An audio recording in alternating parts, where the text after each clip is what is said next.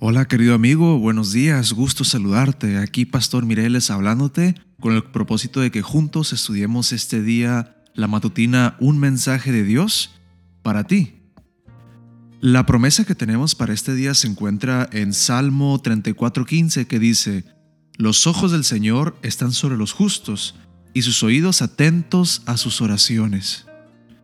Y nuestro título es ¿Coincidencia o Providencia? Durante muchos años su trabajo había sido igual. Levantarse temprano, caminar en compañía de su esposo hasta la central de autobuses en Santa Marta y tomar uno de los buses que viajan a Maizao. Hacer el recorrido de aproximadamente tres horas y media y ahí, en Maizao, comprar la mercancía y en la tarde regresar a casa. Pero aquel día amaneció diferente. No sentía el mismo entusiasmo de siempre. Un extraño presentimiento se había anidado en su cabeza. Se levantaron bien temprano, se arreglaron y salieron. Su esposo caminaba adelante. Apúrate mujer, mueve sus pies, que vamos a perder el primer bus, le dijo tomándola de la mano para hacerla caminar a su ritmo. Cuando llegaron a la avenida del ferrocarril, miraron a ambos lados para cruzar. Al verificar que no venía ningún vehículo, se dispusieron a atravesar la calle. Pero en ese momento ella lanzó un grito y se soltó de la mano de su esposo. Cuando él volteó a mirar, ella estaba petrificada en medio de la calle, señalando a un lote baldío que había enfrente. ¿Qué pasa, mujer? Nos va a dejar el bus, dijo el esposo exasperado, pero ella no se movió. Ahí hay alguien. Vi unos ojos en los matorrales, dijo ella. Él se acercó y la abrazó para tranquilizarla. Cuando se sintió mejor, cruzaron y al llegar a la central de transporte vieron que el primer autobús ya había partido. Él se molestó mucho, pues otros se le adelantarían en las compras. Se fueron en el siguiente autobús, una hora más tarde, y se durmieron en los asientos. Repentinamente los gritos de varios pasajeros los despertaron. Miraron a un lado del camino fuera de la carretera entre los matorrales. Ahí estaba el bus que había salido primero. Había sido asaltado Varios pasajeros estaban heridos de bala y les habían robado dinero a todos los comerciantes que bajaban en él. Entonces ella recordó aquellos ojos que había visto entre los matorrales y que le habían hecho perder el tiempo. Se arrodilló y agradeció a Dios por su protección. ¿Coincidencia? No, providencia divina.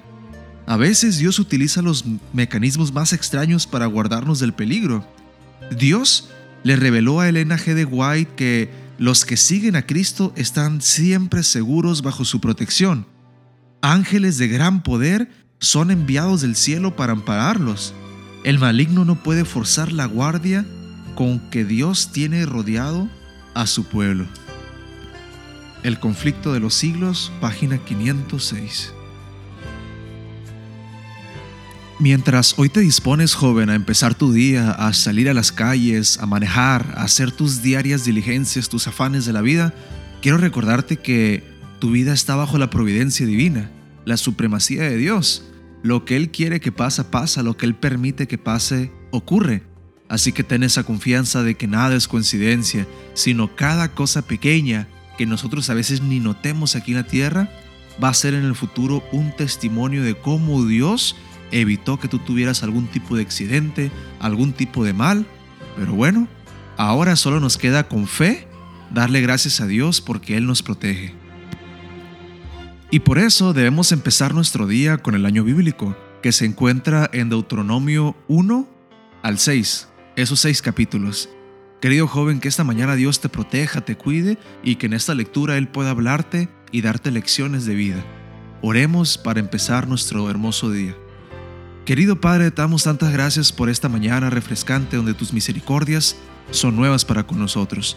Por favor, perdona nuestros pecados, por favor, límpianos antes de empezar este día y que los santos ángeles vayan con nosotros en nuestro diario vivir.